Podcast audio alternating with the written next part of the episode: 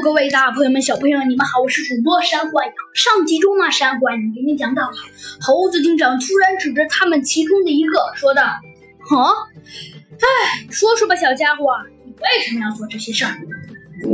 然后呢，山幻影跟您说到了，呃，山幻影这集啊，要给您讲猴子警长是怎样识破的，然后是谁干的。现在山幻影就告诉你，其实啊，是莱格干的。为什么呢？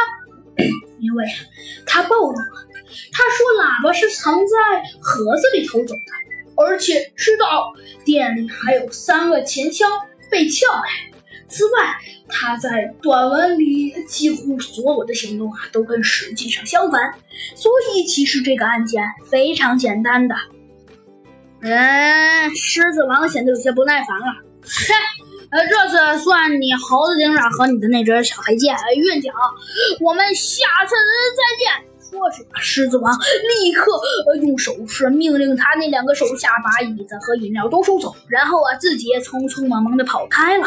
嗯，猴子警长，你说说，这个狮子王是不是……呃……哎，小鸡墩墩，猴子警长说道。你还是别去想那么多不太客气的东西了。说着，猴子警长回身向远处走去。啊，小鸡墩墩，现在最应该干的还是应该去休息休息。好啦，小朋友们，这集的故事啊，山我也啊就给您播讲完了。猴子警长最后说道：“啊，现在最应该的就是休息休息。”